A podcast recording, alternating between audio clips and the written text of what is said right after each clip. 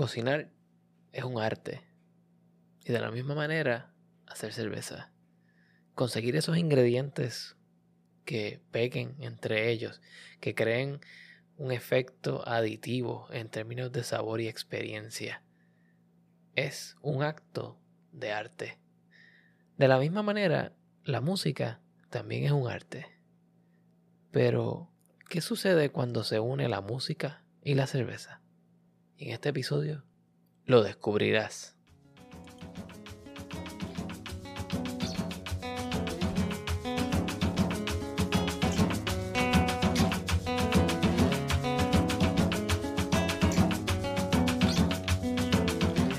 Bienvenidos a The Food Engineer Podcast, un podcast dedicado a la exploración de alimentos y bebidas fermentadas. Yo soy tu anfitrión, Cristian Mercado.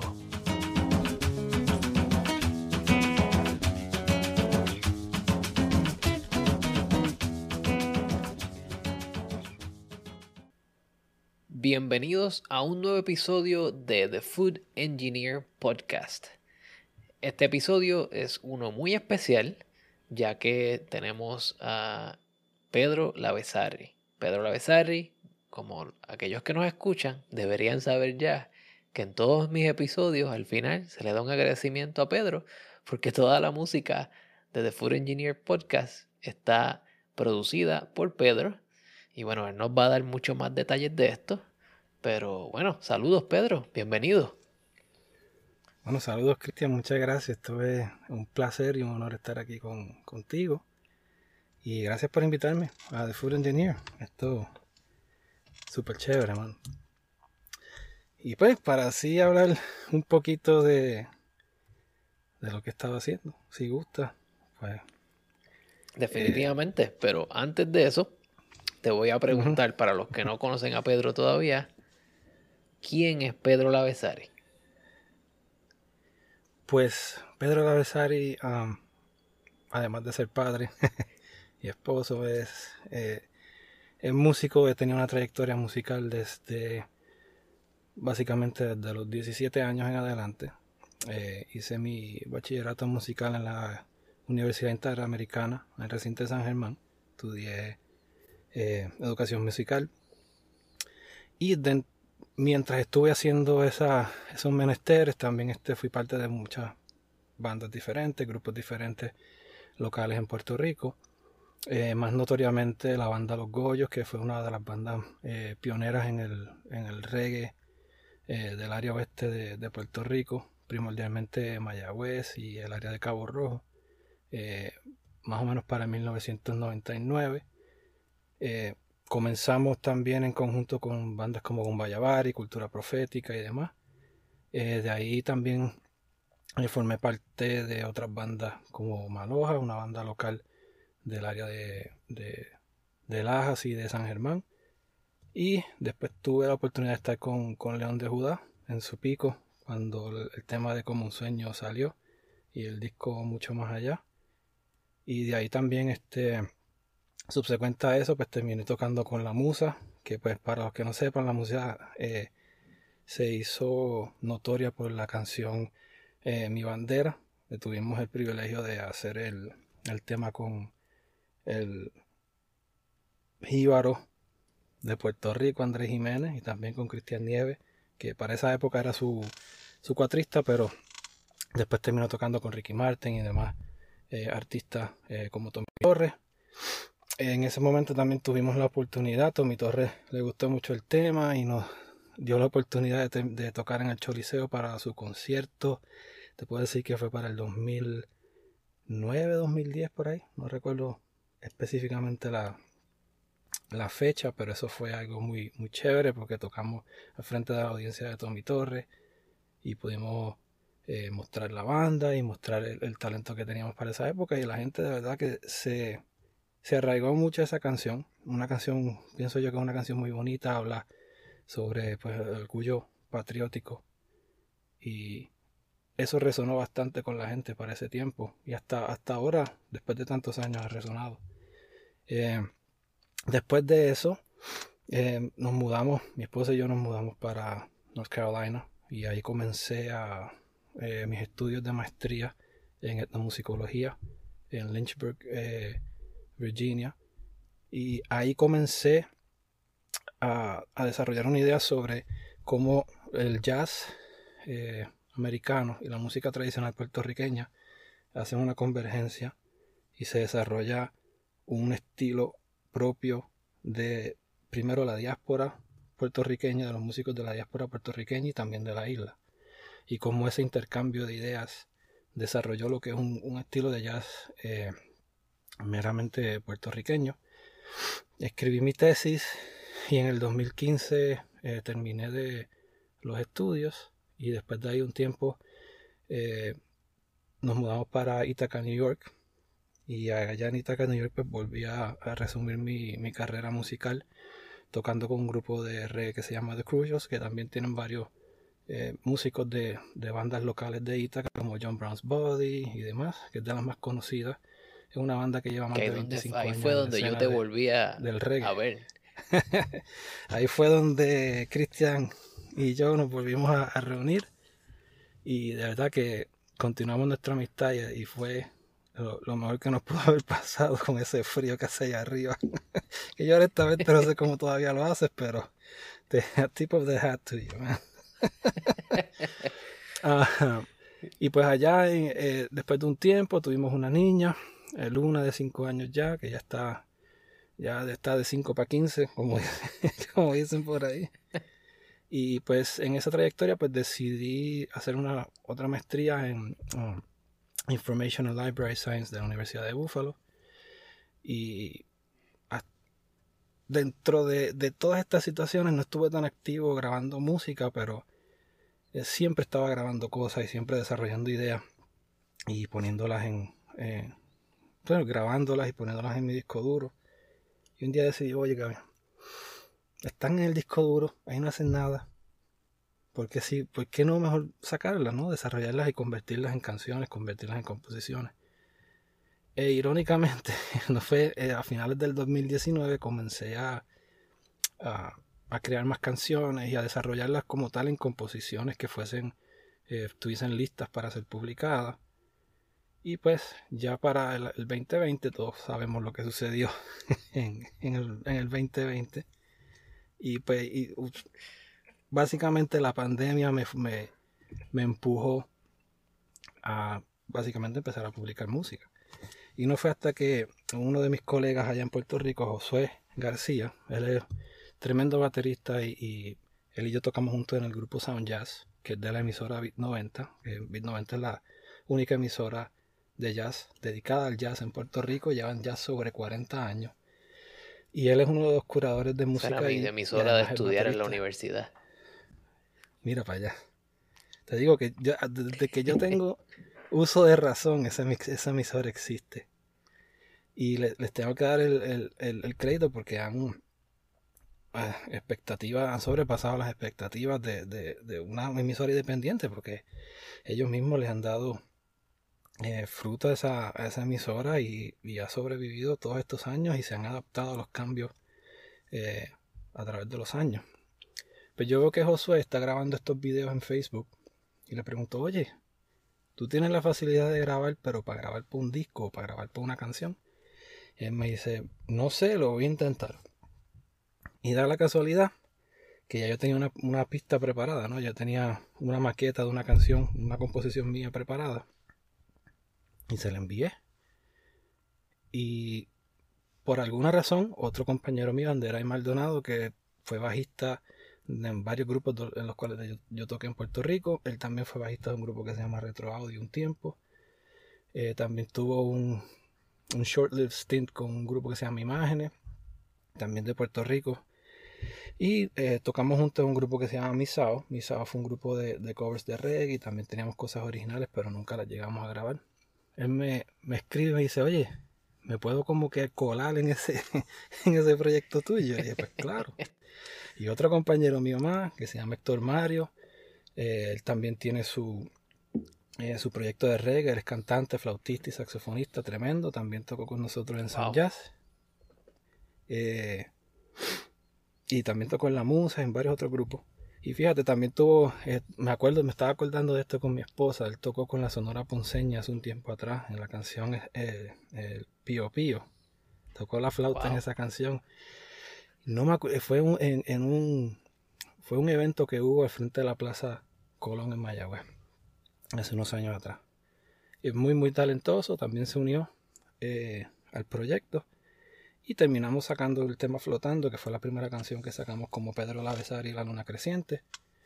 Y con él, él, Héctor Mario escribió la melodía de la flauta, Anderay compuso su línea de bajo y todo eso, eh, las esquinas, como le llamamos los músicos, ¿no? La, cada, cada influencia musical de cada uno, pues como que se unió en esa, en esa canción y vimos que todavía teníamos química después de tantos años, igual lo estábamos haciendo remoto. Y así seguimos, seguimos grabando cosas remoto, eh, pues obviamente por la pandemia. Y el año pasado, el año pasado no, que este año sacamos el segundo sencillo que se llama El abrazo más puro.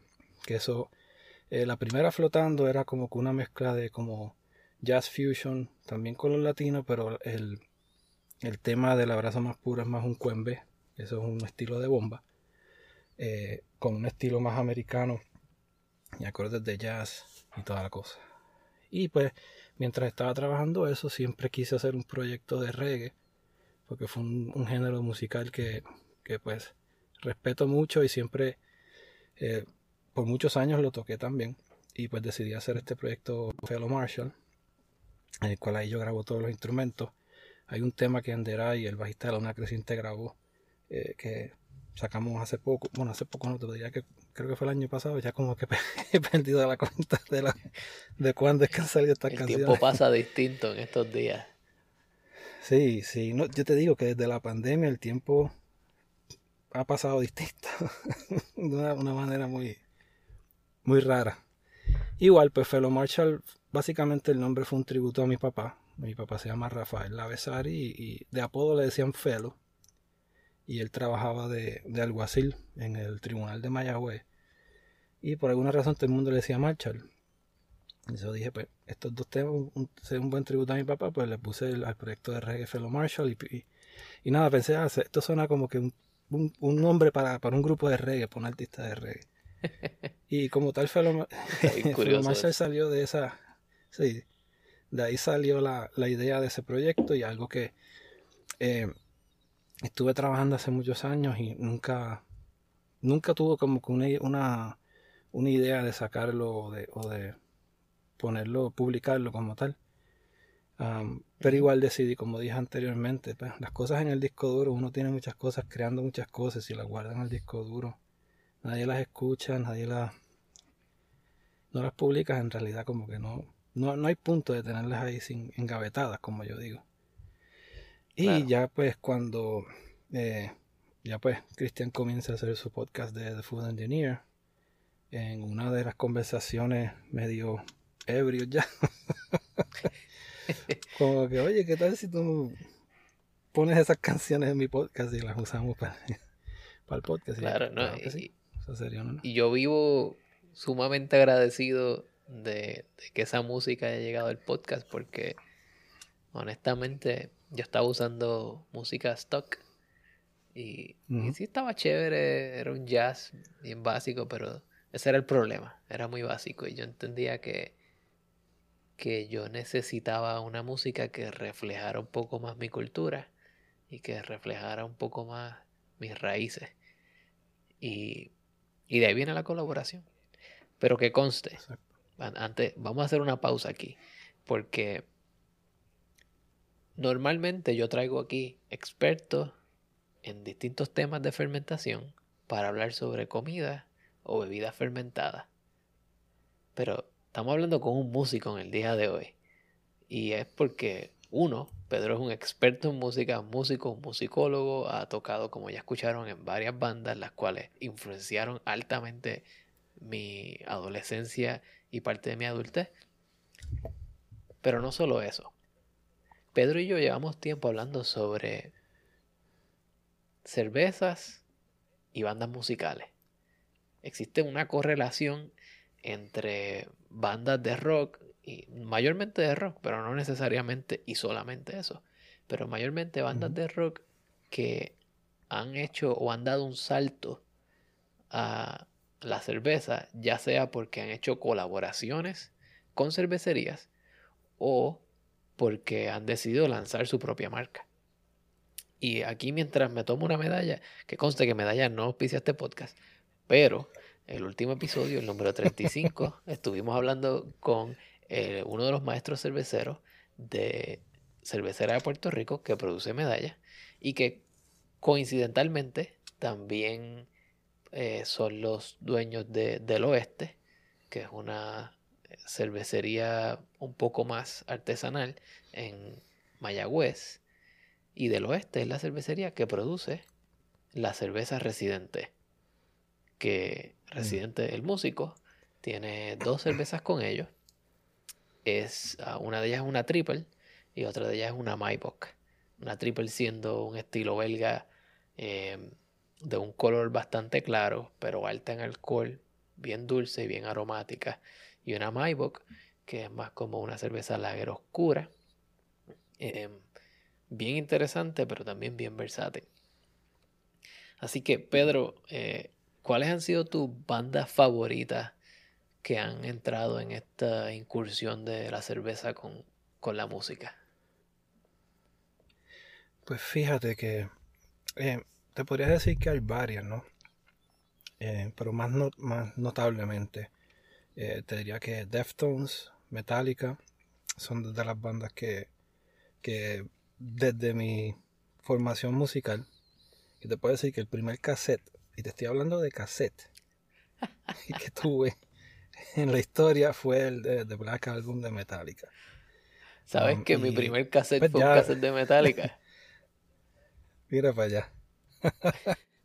Yo creo que para muchos de nosotros el cassette de Metallica fue como que de las primeras cosas. a mí fue el Black Album. Yo tengo un, buen amigo mío que fue Unjustice for All que tuvo en cassette. Pero de las más fue esa. Justice for All. Me acuerdo que me votaron casi de la hueva escolar por poner eso. Todo el mundo escuchando yo me acuerdo que yo, yo repartía periódicos en mi barrio. Y ahorré chavo para comprarme un Walkman. Y ya lo tenía velado desde hace tiempo. Tenía el Walkman velado. Y dije, ese es lo que voy a comprar. Y me voy a comprar el cassette de Metallica porque había visto el video de, de Enter Salman. Que a propósito, una de, de, las cervezas lleva ese nombre. Y oh. eh, dije, me voy a comprar ese después de haber visto el video en MTV, porque para esa época pues MTV sí ponía videos de música. Y había un programa que se llamaba Headbangers Ball, era, era eh, a medianoche, bueno, era como que de 11 a medianoche más o menos era. Y era los fines de semana. Y otro que se llamaba 120 Minutes, que era de música alternativa. Y eso eran los que tú veías y ahí tú descubrías todas estas bandas. Ahí fue que descubría Deftones, ahí salió Nirvana, ahí salió Rage Against the Machine, todas esas bandas famosas de esa época. Um, igual Pearl Jam, que también tenemos una cerveza eh, que se llama Faithful, ¿verdad? Si no me equivoco. Eh, el cassette de Ten, que fue el primer disco que ellos sacaron, también fue uno de los primeros que tuve. Y Adrenaline de Deftones también fue de los primeros que tuve. Eh, después, y esto fue antes, porque en la intermedia, si no me equivoco, fue que descubrí Iron Maiden. Ahí fue que descubrí el disco de. de pues, en, el disco en que sale The Trooper. Um, so, sí, te podría decir que eso, eso fueron como que las primeras bandas que, que fueron parte de la formación de musical mía. Que más adelante descubrimos que tenemos, que tienen este. Ay, bueno, Pantera, obviamente. Es, me acuerdo también, esta es una historia graciosa. Cuando salió una de las canciones de Pantera, si no me equivoco, se llamaba, se llama Unbroken. Yo cogía la raqueta de tenis de mi papá y cuando daban el video, yo esperaba que dieran el video en MTV y yo me agarraba la raqueta, como si fuese la guitarra. y así el headbanging y todo con la canción enfiebrado. Que de hecho Pantera tiene una cerveza que se llama eh, Vulgar, Display of Lager. Basado en Vulgar Display of Power en la canción. Exacto. Sí, creo que esa salió para el 25 aniversario del disco, ¿verdad? Esa, Creo que sí. Salió para el 25 aniversario. Y esto fue una colaboración bien, bien compleja porque no solamente la cerveza se hizo para ellos, sino que era una colaboración entre Pantera, Knuckle Buns y Great South Brewery. Sea, la cervecería hizo la cerveza, Knuckle Buns es como una compañía que se dedica a hacer este, mercancía para músicos. Y entonces, y Pantera, así que son tres entidades para hacer una cerveza, lo cual, bueno, es un poco complejo, pero, pero me está bien cool esa historia. Y fíjate que, ah, exacto, y, y, coincidentalmente Pantera fue una de las bandas que, fíjate, al principio ellos empezaron más o menos para, para mediados de los 80, y ellos fueron una banda que tenían este, pues, si fueron en la línea del hair metal, ¿no? Lo que le llamaban para los 80, lo que era Marley Crew, Poison, eh, que eran, son las más famosas de ese género para esa época. Tenía Winger, tenía bueno, un sinnúmero de bandas diferentes de, de lo que le llaman el hair metal, pero es esencialmente heavy metal, ¿no? Y ellos se fueron por una línea similar a eso. Y no fue hasta que llegó Philip Anselmo, que es el cantante, pues, se podría decir, ellos tenían un cantante anteriormente, que no recuerdo el nombre, pero Anselmo fue el cantante oficial eh, y sacaron un disco que se llama Power Metal. Y ahí ya tenían más como que parecido a lo que iba a convertirse después en los discos eh, siguientes. Y después sacan un disco que se llama Cowboys from Hell. Y ese disco es bien peculiar porque tiene. Es, eh, no sé, tenía como que esta, esta mezcla de, de el power metal, pero también tenía esta. Era una cosa más agresiva, se sentían más cosas de de alcohol, de, otros estilos que no estaban tan, tan conocidos. O sea, que no se conocían esos estilos tanto, o se escuchaban tanto en, el, en, el, en ese estilo de heavy metal, ¿no? Porque pues para la época cuando salió Metallica y cuando salió Megadeth, que también tienen otra, una cerveza, eh, pues lo que se le, eso que se le llama thrash es una mezcla del heavy metal con el, el hardcore y con el punk. Pero ya Pantera estaban haciendo otras cosas más más fuera de la out, the box, como dicen los americanos, ¿no? Como que iban saliendo como que estaban incorporando cosas eh, del, de lo clásico, de lo, del metal, del heavy metal, del hardcore y pues la influencia de Metallica y de, de otras otras bandas que también estaban ahí. Pero no fue cuando sacaron Volgar Display of Power, que es gracioso porque esa la, la portada es un, tipo, o sea, sale un tipo y el otro le está dando un puño. Entonces, esa es una, una... Y así mismo es que se siente ese disco cuando lo escuchas. La primera vez que yo escuché ese disco se sentía como una pescosa en la cara, literal. Una galleta. ¿Me entiendes? Una galleta en la cara. Y pues lo peculiar de ellos es que ellos lograron como que empujar aún más ese estilo de música a otra estratosfera después de Metallica, porque Metallica lo hizo eh, genialmente, ¿no? Pero Pantera, ese estilo tan agresivo, porque el de Metallica era agresivo y rápido, pero el de Pantera era muchísimo más agresivo. Eh, y se convirtieron en una de las bandas más grandes de, metal del mundo. ¿Sabes? Pues lamentablemente pues al guitarrista Dimebag lo mataron, lo asesinaron básicamente en un show. Y Mientras estaba tocando. Murió hace poco. Sí, él tenía. Después que Pantera se rompió, ellos hicieron un grupo que se llama Damage Plan. Okay. Y en un no recuerdo bien los detalles, pero en un show vino este tipo, se le paró detrás y le, disparó. Wow. Y el hermano, de, el hermano del Vinnie Paul falleció, si no me equivoco, fue de algo del corazón hace poco. Y ellos están pensando, los, los que quedan ahora, Philip Anselmo y Rex, que son los, los remanentes, ¿no? Los integrantes originales que todavía quedan, hacerle como un tributo, eh, hacer una gira de tributo. Pero lo peculiar de eso, como te digo, fue la, el estilo tan agresivo que, pusieron en el mapa. Sí. Y, dicho sea de paso, para esa época habían varias bandas de esos estilos. Pues sería el del 94 al 96 fue una fricción bien fuerte de los estilos de lo que es la música alternativa, el grunge, obviamente con Nirvana, Pearl Jam, Soundgarden y todo. Bueno, También para esa yo sí me acuerdo. Eso fue más como para mi tiempo. Ajá. y también ahí, ahí fue que salió el New Metal, por ahí que empezaron las cosas. de, de estas vainas. Sepultura sacó Roots, que fue como el uno de los precursores al new metal. Korn también sacó el primer disco. Wow, ¿sabes qué? Hace eh, poco compré ese, el disco de Korn, el eh, Follow the Leader. Estaba pasando por una tienda de discos usados y lo vi. Fue como que, ah, volví, a, mis años de escuela superior. no, eso, es un, discazo, ¿no? Y eso, esos fueron los, como que los discos clave de esas épocas, ¿no? Eh, Megadeth saca Symphony of Destruction. Y después saca Euthanasia, que ahí es que está el tema Tout Le Monde, que la cerveza, así es que se llama la cerveza, el saison que sacaron. Pero eh, Symphony of Destruction viene a raíz, porque pues si no saben la historia, ¿no? Dave Mustaine, el cantante y guitarrista de Megadeth, fue integrante de Metallica. Oh, y por ser un alcohólico, sí, por ser un alcohólico agresivo, lo despidieron, pero lo despidieron de la forma más fea. Ellos estaban en Nueva York grabando un disco y una mañana se levantaron con un tiquete de bus, de, de Greyhound Bus. Papi, te tienes que ir. Ah. y así mismo fue, le dieron el... Y, y así lo votaron. Y obviamente... A los pues, exacto, a los chiquistas, justamente. Pero él, él, dice, pues a mí no me van a dejar así.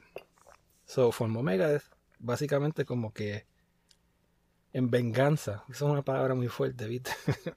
Forma mega como que, como payback, como que, ah, si ustedes me votaron, pues yo voy a hacer una banda como que más técnica y más agresiva y suerte con ustedes. Y entonces, como pues cuando Metallica saca The Black Album, todas las bandas de ese estilo musical querían hacer su Black Album. So para Megadeth, Symphony of Destruction es el Black Album. Pero, irónicamente, al hacer ese, esos tipos de discos, pues estas bandas empiezan a evolucionar también y a crecer musicalmente.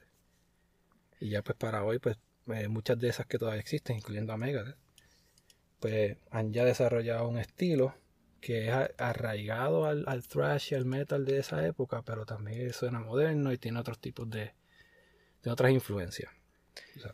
Pedro, ahora que estabas mencionando Megadeth y Tout Le estaba mirando que o sea, Megadeth, una banda americana, por todos los estándares West Coast, pero la cervecería que les hizo Tout Le Monde es una cervecería canadiense francesa. Así que quizás un poco más hacia el estilo Saison, ¿verdad? Porque Saison eh, es básicamente una cerveza que se da entre el área de Francia y Bélgica.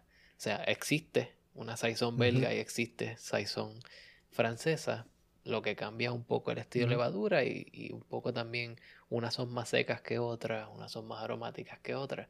Pero me está bien interesante cómo integran, o sea, una banda americana con una cervecería canadiense hacen una cerveza estilo francesa y belga.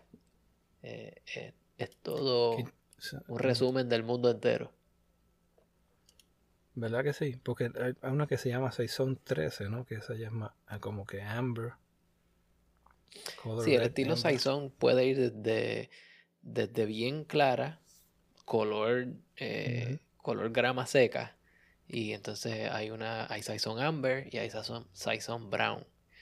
Pero lo que define el estilo Saison, y esto te lo digo porque yo creo que es mi estilo favorito de cerveza, eh, es que las Saison siempre son secas. Son cervezas sumamente secas, con muy poca azúcar residual y tienden a ser bien aromáticas. Y normalmente la nota primordial de una Saison es más como a pimienta negra, eh, un tanto picante. Pero hay algunas Saison que son como le llaman farmhouse ales, así que no son necesariamente solo levadura, sino que pueden tener bacterias. Así que a veces tienen estas notas que son más como a pesebre, a cuero, eh, no tanto como sudor de caballo así, ah. pero un poquito apestosita. ok. Oye, ¿qué, qué, descripción más, más peculiar. a sudor de caballo. Bueno, el, el que se haya montado un caballo y haya corrido caballo y, haya olido esa montura sudada después de ir a correr caballo, hay, hay muchas cervezas que tienen esa característica y que no todo el mundo le gusta, que conste, ¿verdad? Eso cae más en el mundo de la cerveza agria. Pero por ejemplo, hace poco yo fui a, um, a California y entonces estaba en Russian River, que es la cervecería que produce Pliny the Younger y Pliny the Elder, y tenían una cerveza que se llama Consecration, una cerveza roja, añejada, eh, roja, agria y añejada en barriles de vino tinto. Y la primera vez que la olí, olía a caballo. Tuve que esperar un ratito a lo que ese olor como que fue poco a poco bajando, mi cuerpo se fue acostumbrando a ese olor y entonces fue que pude apreciar el barril, el vino y todas esas cosas. Oh, wow. Yo no, yo no sé qué yo haría si una cerveza me huele a caballo. qué peculiar. Pero fíjate que me estoy acordando de, la vez que eh, te acompañé a hacer el, el en tu casa, en la, en la casa vieja, donde ¿Verdad que Pedro, tú has hecho cerveza conmigo? Sí, sí, sí. Y esa cerveza nos duró durante la mudanza, de, la mudanza de ustedes. Ese, ese que estuvo en, el apartamento. Pero se fue rápido, no sé, no sé. Ahí, ahí, ahí hay un, un, culprit que no queremos mencionar. Un boquete. Alguien por ahí que no queremos mencionar. Que... Pero sí recuerdo, recuerdo ese proceso, allá afuera en el, en el, en el porche haciendo, el, haciendo la cerveza. Sí, hacer cerveza al exterior es una es un reto. de hecho, para los que me, me, estén siguiendo quizás en social media, he puesto unas fotos donde estoy enseñando que poco a poco estoy cambiando mi cervecería. Ya vendí todo mi equipo de exterior y entonces estoy empezando a montar una cervecería de interior en el sótano. Así voy a poder hacer cerveza en el frío y en el calor. Uf, qué. Así que va a haber más cerveza para la cervecería del Food Engineer. Pero siguiendo en el tema de bandas oh, y música, eh, Pedro, hay una, hay una banda que a mí me, me influenció mucho cuando era adolescente y es Hombres G. Y cuenta la leyenda que Hombres G durante la pandemia sacó una cerveza que se llamaba Hombres G. Eh, la buscamos, no la, conseguimos. Sí, parece que se fue a ajuste ya la colaboración. Pero la cervecería se llama Vulturis eh, y la cerveza se llama Hombres G. Entiendo que era una lager. Pero, ¿qué me cuentas de Hombres G? Pues fíjate que Hombres G fue una de las bandas que influenció la música en español como tal para, los 80. Eh, fue de, los grupos más prominentes de em, lo que se llamaba el pop para esa época. Um, pero era más bien eh, esta onda del, New Wave, right? que combinaba mucho pues las cadencias y la composición del pop con synthesizers de esa época. Um, y se influenciaron bastante de, de, los Beatles y como dije, el, el, mundo del New Wave. Um, y te podría decir que así bandas de, de, New Wave que la gente pudiese conocer como Depeche Mode, oh, um, Talking Heads, esos, esos estilos. Que a propósito, esos estilos influencian lo que se llama ahora el indie, el, que el indie básicamente pues, se refiere a la música independiente, pero se ha convertido más en un género, un movimiento y se influenció bastante de esos grupos eh, de esta época. Y una de las canciones más famosas de ellos salió en el 85 que se llama Devuélveme mi chica. hicieron varios eh, eh, shows y grabaron varios discos en el 89, en el 1990 y después hubo como un hiatus en el 92 y después como que volvieron de nuevo en el 2002 hasta el presente.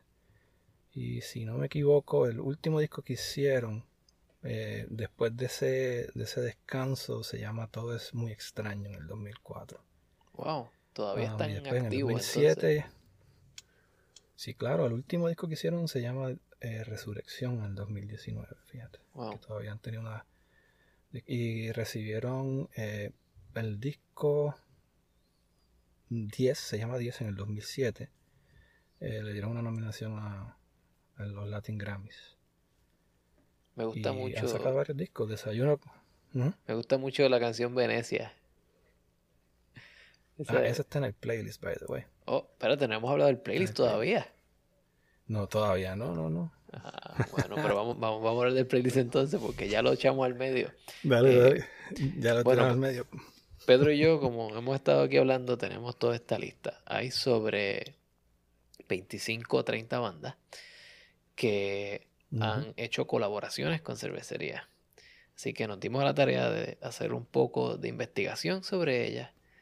Y Pedro, vuelvo y digo, Pedro, de Orange Fox Music, quien produce la música de Food Engineer, quien hace también el tema eh, de la introducción de The Food Engineer, Pedro hizo un playlist. Pedro, háblanos sobre ese playlist. Pues eh, este playlist tiene alrededor de 50 canciones. Y lo que traté de hacer fue basado en la cantidad de cervezas que tiene el artista o la banda. Eh, ahí pues fui añadiendo las canciones. Eh, muchas de estas canciones, bueno, debería decir, muchas de estas cervezas y colaboraciones de cervezas que tienen los artistas son basados en canciones o en discos. Por ejemplo, como vimos anteriormente, por eh, Pantera tiene eh, Display of, Lager, como dijo Christian, y es, dedicada al disco Vulgar Display of Power. Y hay otras canciones eh, como Iron Maiden, The Trooper, hay una cerveza que se llama The Trooper también. Y aquí la mayoría de estas bandas es, es un playlist, yo te diría, eh, variado, que compone también, puede, eh, incluye también música en español, eh, como La de de Silencio, Barón Rojo, que es otra banda que tiene cerveza. y también un grupo que se llama Run the Jewels, que es un grupo de, de hip hop, también hizo una, una colaboración. Fobia, una banda eh, excelente de, rock en español de México, una banda eh, muy influenciante, también hizo una colaboración de cerveza y también incluye canciones de Residente. Otra banda, eh, Mago de Oz, que es de España. Mago de Oz. de, sí, heavy metal en español también. Incluí la canción Venecia de Hombres G. Y también Tri-Eleven, que Tri-Eleven es una de las bandas también más reconocidas de lo que es el, el rap rapcore, no quisiera decir ese, ese catalogarlo así, pero es más bien alternativo. Ellos combinan reggae con rock, con rap. También este, tuvieron varias colaboraciones, ahí están las, las canciones con los nombres de las, de, los, de las cervezas igual. Brutal. Y sí, básicamente eso fue lo que tratamos de hacer eh, con este playlist para que tuviesen los que no han estado eh, expuestos quizás a muchas de estas bandas, pues vayan descubriendo estas bandas y vayan también descubriendo la cerveza. Y, que este playlist básicamente cubre desde los 80 hasta el presente. Quizás hasta un poco antes de los 80. Claro, sí, aquí hay canciones.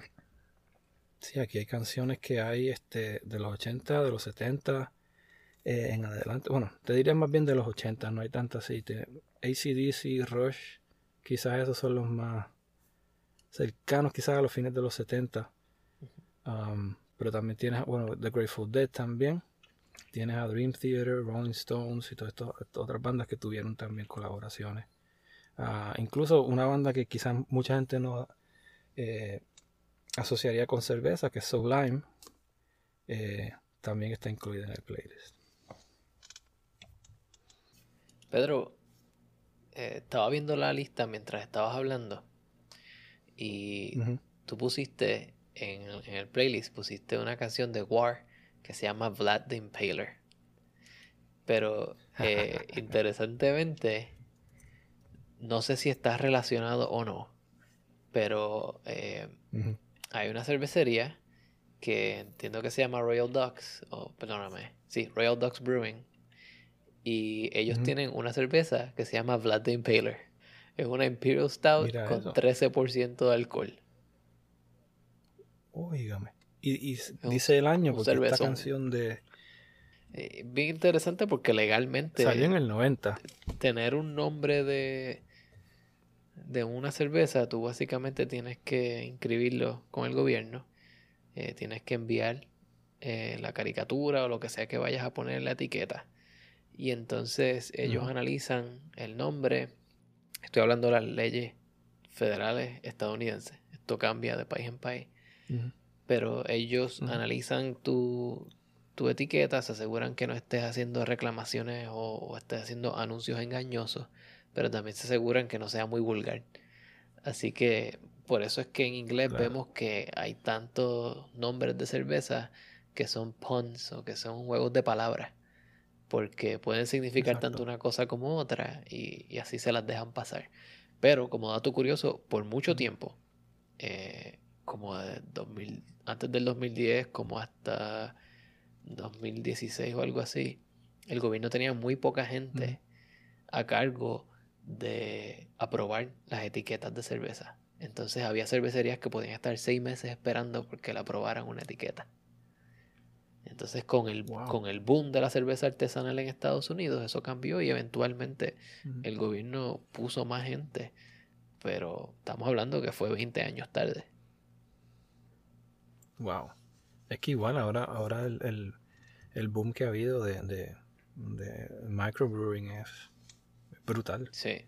Y, para mí es, aún más, más brutal que en Puerto Rico hayan tanta cervecería eh, independiente. Sí, ya hay sobre 15 y es algo muy bonito. Mira eso. Mira eso. Bueno, cuando nosotros fuimos a Puerto Rico este pasado diciembre, yo probé todas las de Ocean Lab. todas las del oeste. Me fui en el Beer Tour probando por lo menos esa. Pues, en las áreas que estuve, pues pude llegar a esa, sí. a esa cerveza. Yo he tomado muy buenas Pero ese dato curioso que. Sí, man, eso es muy cierto, son muy buenas. Y dato curioso, con esa otra canción de Vlad the Impaler, la canción salió en el 90. yo no sé si ellos hayan...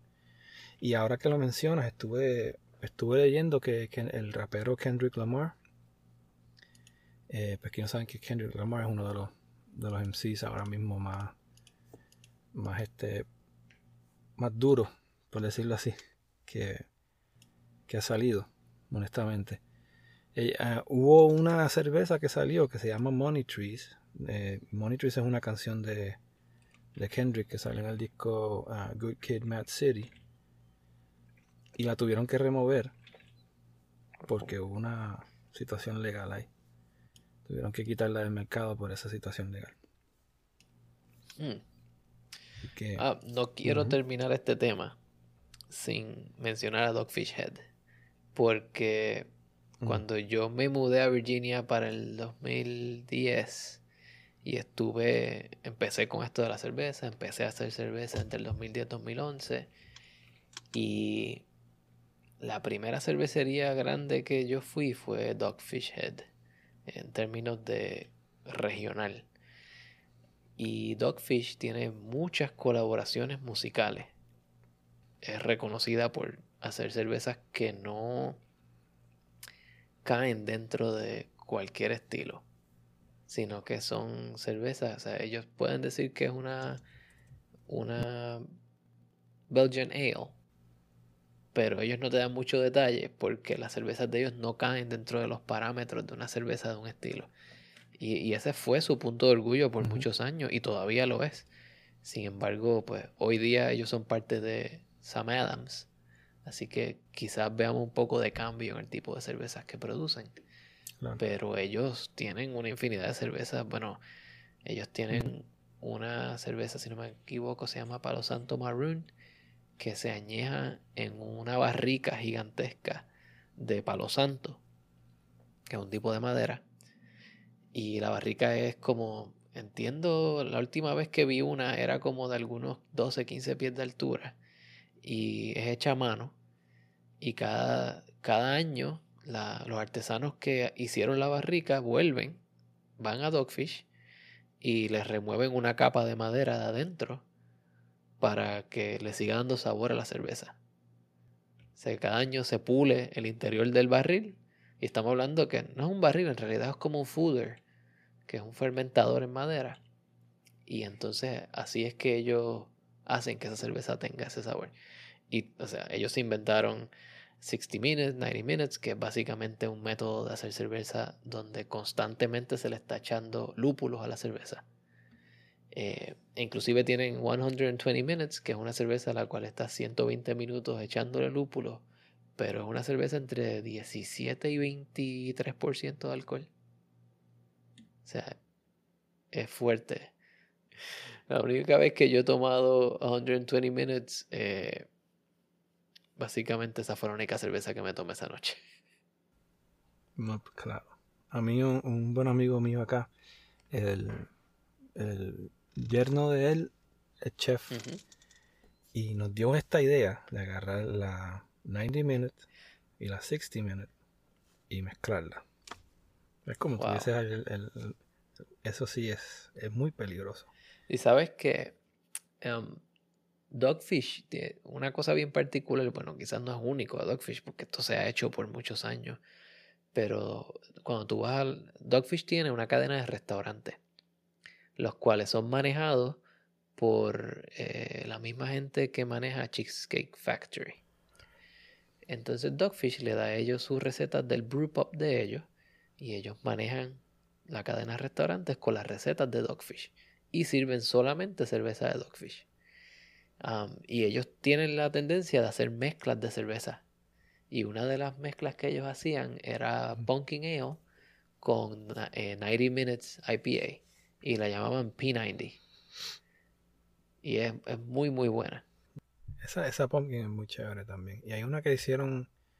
Hay una que salió eh, recientemente creo que es Season, si no me equivoco, es Mandarin and Mango Crush. Que es muy buena, te la recomiendo, la recomiendo. Si le gustan así los fruity type IPAs. Muy bueno, muy bien. Ahí ellos tienen una cerveza que se llama Slighty Mighty, creo que es. Que es eh, una cerveza como ligera, de verano. Lo interesante es que la hicieron para que fuera baja en calorías. Así que usaron extracto de monk fruit, que es básicamente un tipo de fruta que da un azúcar que tu cuerpo no la procesa. Es como, como la stevia y ese tipo de azúcares. Así que le da, le da cuerpo a la cerveza sin darle calorías. Oh, nice. Yo creo que yo, yo la he visto por acá en los supermercados. Silent Mighty IPA es una de ellas, que es la que estaba hablando ahora. eh, sí, Slighty Mighty. Y tenían otra que no me acuerdo cómo se llama, que salió para, para el mismo tiempo. Eh, ellos siempre sacan sabores bien únicos.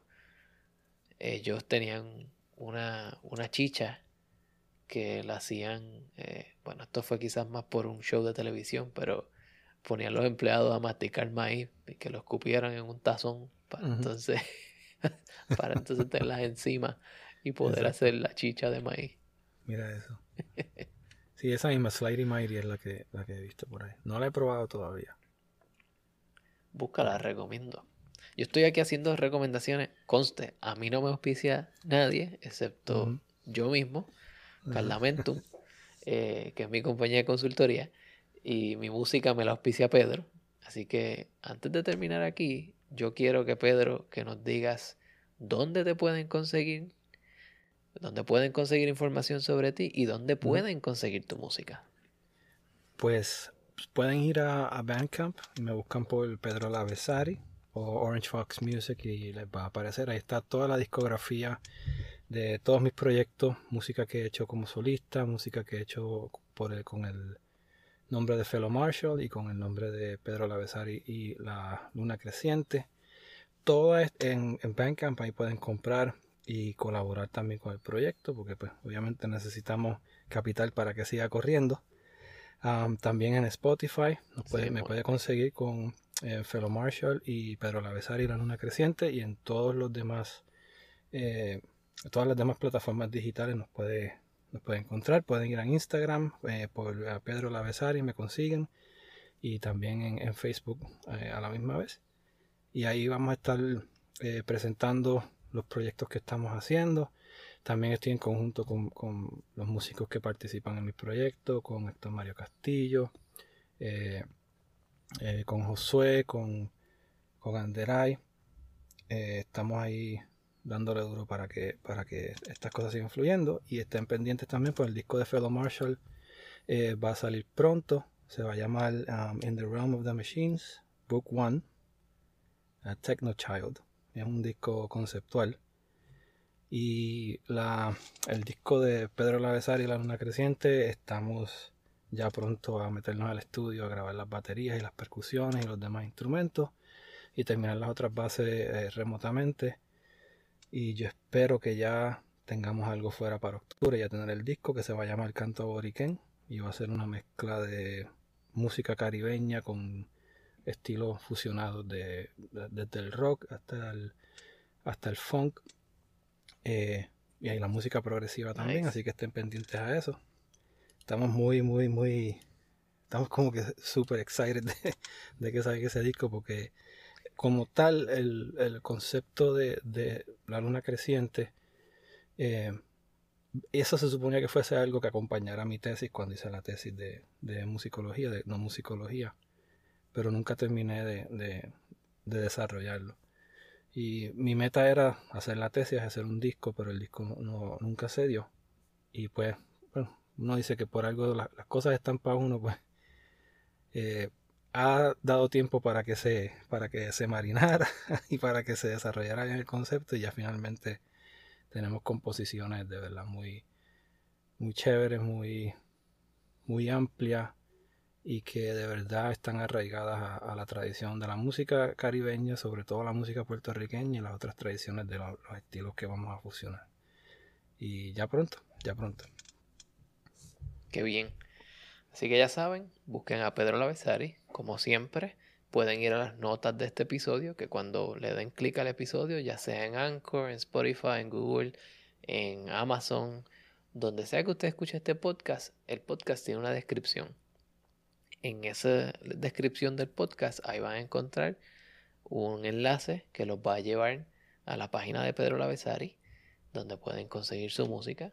Les, les digo si pueden comprar, aportar a su música eh, ya que Pedro aporta de su tiempo y nos da esa música en este podcast, apoyen a Pedro. Y ahí también van a encontrar otras cosas como mi link de Patreon. Si quieren ir a Patreon, están bienvenidos. Hay contenido exclusivo en Patreon. Hace poco saqué una bitácora cervecera donde si están haciendo cerveza pueden tener un formatito ya hecho, la imprimen, ponen todos sus datos y así saben qué fue lo que hicieron la última vez y así pueden mejorar su cerveza. Pero nada, esto no es sobre mí, esto es sobre ti, Pedro. Así que ah, busquen a Pedro Lavesari con dos Z, Lavesari. y V. y, y, otra nota al calce también. En Spotify hay una parte eh, que se llama el fundraiser. En esa parte, si quieren también donar eh, lo que puedan, eh, es básicamente una donación al, al, proyecto, por decirlo así. Pueden ir ahí y eso va directamente a mi PayPal y con eso también pueden apoyar eh, la música, lo que estamos haciendo como Energy Fox, que eventualmente lo queremos desarrollar como una disquera y ahí pueden ir a, contribuir también a, como decimos, a la causa. me gusta que vivimos en un punto en la humanidad donde podemos tener proyectos en los cuales estamos apasionados y podemos dirigirlos nosotros mismos sin tener que quizás depender de la visión de otra persona, sino que tu visión pura puede ser, puede pasar de ser un concepto a ser una realidad completamente manejada por ti. Así y, es. Y yo entiendo desde mi punto de vista que esa es la visión artística más pura que puede existir. Así que si pueden, apoyen todos estos proyectos. Dicho esto, nos vemos en el próximo episodio de The Food Engineer. Gracias Pedro por aceptar esta invitación. Gracias Cristian. Así que te veo pronto. Muchas gracias. Gracias, gracias a ti por este honor. Hasta la próxima.